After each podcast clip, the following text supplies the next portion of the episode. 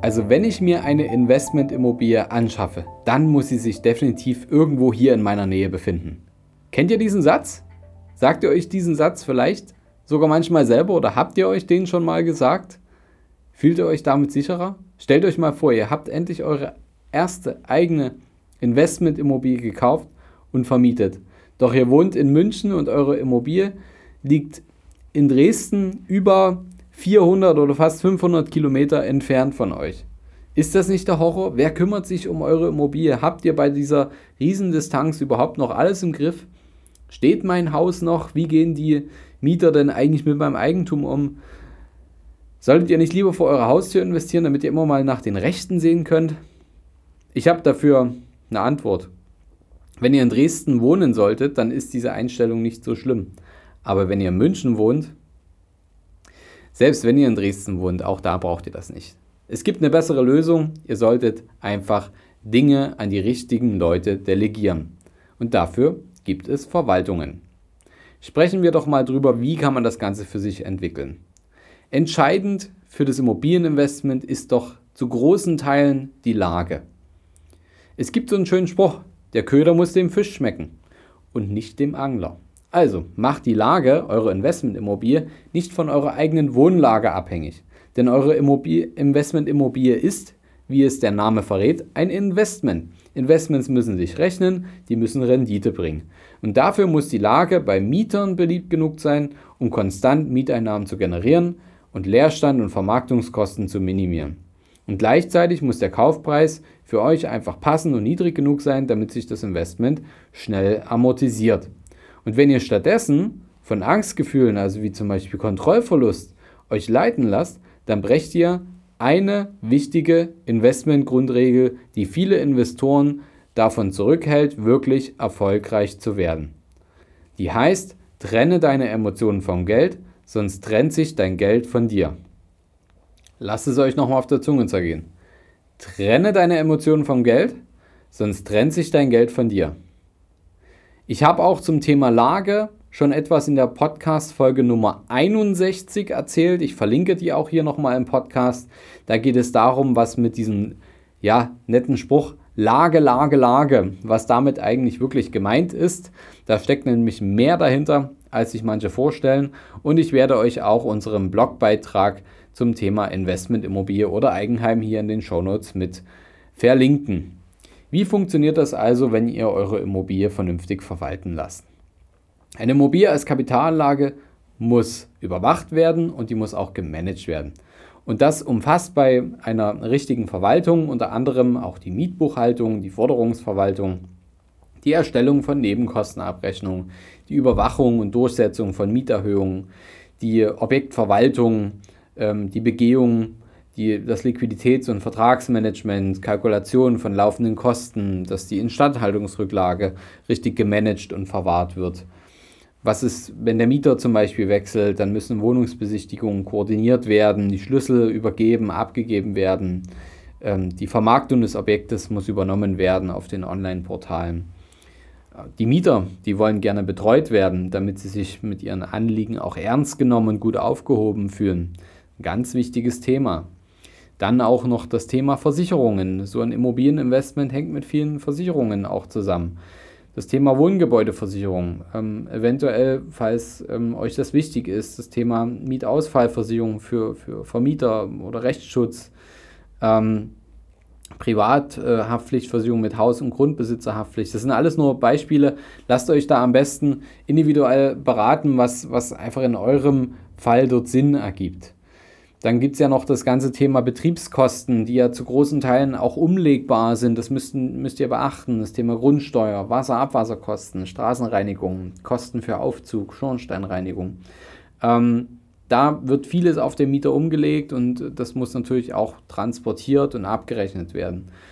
Ähm, manchmal ist es auch so, dass ja in verschiedenen Lagen auch verschiedene Gesetze gelten. Ich sage nur Stichwort äh, Mietpreisbremse in Berlin ähm, wo ihr in verschiedenen Bundesländern und äh, Städten einfach ähm, verschiedene Dinge beachten müsst, um äh, da wirklich alles richtig zu machen. Und ähm, wenn Reparaturen anstehen, die sollen natürlich auch mit technischem Sachverstand eingeschätzt werden.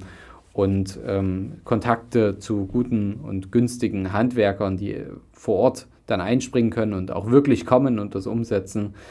Ähm, wenn ihr all das, die lange Liste, die äh, ich euch hier genannt habe, es war jetzt nur ein Auszug davon, nicht selbst leisten könnt, dann empfiehlt sich das operative Immobilienmanagement an eine gute Verwaltung zu übergeben. Und das Geld, was ihr dafür zahlt, rentiert sich dann durch maximale Mieteinnahmen, minimalen Leerstand und nicht vergessen eure Zeitersparnis. Wie finde ich denn nun den richtigen Verwalter? Hier kann ich jetzt ein paar Inspirationen mitgeben. Ähm, es gibt unter anderem auch eine Website des Deutschen Fachverbands äh, Deutscher Immobilienverwalter ähm, und des Bundesfachverbands der Immobilienverwalter. Ähm, da gibt es ganz umfangreiche Datenbanken von Mitgliedsunternehmen, die da eben drin sind. Ähm, schaut, welche Qualifikation der Verwalter hat, ähm, dass er ähm, entweder Immobilienkaufmann ist oder immobilienwirtschaftliches oder kaufmännisches Studium gemacht hat. Und äh, gerade wenn man Mitglied eines dieser Verbände ist, dann haben die auch ein Mindestmaß an fachlicher Qualifikation, die vorgewiesen werden müssen. Dann, man kann sich natürlich auch auf Referenzen ähm, beziehen kennen vielleicht andere Eigentümer den schon. Hier könnt ihr auch uns bei Capri gerne fragen. Wir können immer unsere Erfahrungen auch mitteilen, wenn wir da welche haben, zu den einzelnen Verwaltern. Und ähm, die finanzielle Absicherung des Verwalters ist wichtig. Also es sollte eine ähm, Vermögensschadenshaftpflichtversicherung haben und die nachweisen können, der Verwalter. Und ja, gut ist immer einen Verwalter zu haben, der eine gewisse räumliche Nähe zum Objekt hat. Das ist meine persönliche Empfehlung, da tatsächlich auf den Verwalter zu achten, der lokal einfach seine Erfahrung und ähm, sein Netzwerk hat. Denn wenn der Nähe ist, in der Nähe ist, dann kann er seine Aufgaben am Objekt einfach besser erfüllen, im Notfall vor Ort sein und ähm, hat sicherlich auch Kontakte zu Ämtern und Behörden, die sicherlich für den ähm, Betriebsablauf manchmal auch dienlich sind. Ähm, und ein wichtiger Punkt, auf den wir auch immer sehr achten, ist das Thema Marktposition. Also wie viel Erfahrung hat der Verwalter schon mitgebracht? Wie viele Kunden hat er? Auf welche Objektgrößen ist er spezialisiert? Also will er auch überhaupt das Geschäft haben? Ist es das, was er gern macht, was er gern abwickelt, ähm, womit er sich gern beschäftigt? All das sind Punkte, die wir ausgiebig prüfen und noch viel mehr. Ähm, wenn bei uns jemand ähm, mit einem Immobilieninvestment startet, durchleuchten wir all das. Es gibt äh, dort ausgiebige Standardprozesse, um all das zu durchleuchten, um Fehlerquellen zu finden und um ähm, sozusagen die Nadel im Heuhaufen zu finden, wenn etwas zu schön aussieht, dann wollen wir es gern wissen und durchleuchten und dadurch Risiken minimieren, Einnahmen maximieren und damit die Investments noch lukrativer zu machen. Wenn ihr auf der Suche nach der richtigen Immobilie seid und jetzt sagt, hey, also muss doch nicht direkt vor meiner Haustür sein, ähm, aber ich kenne noch nicht so richtig, was sind die lukrativsten Märkte in Deutschland, auch außerhalb meines eigenen Einzugsbereiches, dann könnt ihr mich auch gern kontaktieren. Ich kann euch dort gern Tipps geben und auch Kontakte zu Beratern, die das dann mit euch umsetzen können und auch meine Erfahrungen zu den Verwaltern, die wir gemacht haben, beziehungsweise ähm, können wir da auch Empfehlungen geben, wie ihr da den richtigen Verwalter findet und damit umgeht, damit euer Investment so lukrativ wie möglich wird. Ich hoffe, die Folge hat euch gefallen und ihr habt heute wieder was mitnehmen können, um bessere finanzielle Entscheidungen zu treffen. Ihr wisst jetzt, dass die Immobilie nicht vor eurer Haustür sein muss, um gute Rendite zu erwirtschaften, sondern dass das weitestgehend keine Rolle spielt, sondern dass es eher darum geht, wie ihr euch organisiert. Also, bis zum nächsten Mal. Bewertet gerne die Folge, wenn sie euch gefallen hat. Lasst was von Herzen da für mich, da freue ich mich sehr drüber und äh, teilt die Folge auch mit jemandem, der über das Thema Immobilieninvestment nachdenkt und da vielleicht noch diesen Glaubenssatz ähm, in seinem Kopf hat, dass die Immobilie vor der eigenen Haustür sein soll.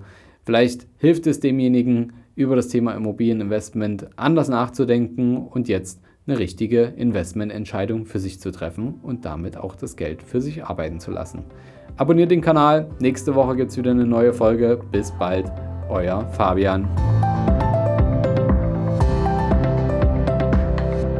Hast du Fragen zur heutigen Podcast-Folge? Oder brauchst du Unterstützung, deine Investments erfolgreich umzusetzen, aus zu zahlender Einkommensteuer Vermögen zu bilden oder deinem Depot mal so richtig Aufwind zu geben?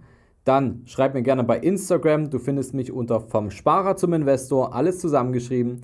Oder du schreibst mir eine Mail unter schuster.kapitalreinvest.de. Die Mail findest du auch nochmal in den Show Notes. Ich freue mich, von dir zu lesen.